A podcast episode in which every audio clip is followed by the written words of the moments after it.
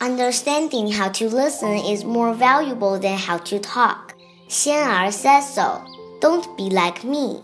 Xian Xian'er got severe hemorrhoids. Xian Yi went to visit him and brought him some special medicine. He told Xian Xian'er how to use the medicine because it was made using his family's recipe. Xian Xian'er took a look at the medicine Xian Yi brought him and thought to himself, what special medicine could he have?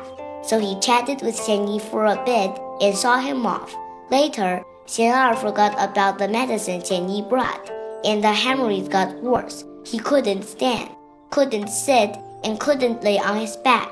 He could only lay on his stomach. Actually, Xian Yi had the right medicine for his hemorrhoids. Why is it that Xian'er did not use it? Below are quoted from my Shifu's new book, Say Good Things.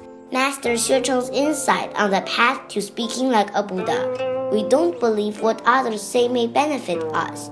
We don't respect others, are critical of others' mistakes, and look down upon others. We are so self conceited and arrogant, all of which is due to our reliance on our own knowledge and experience. In other words, this is the attachment to the self and to what is mine.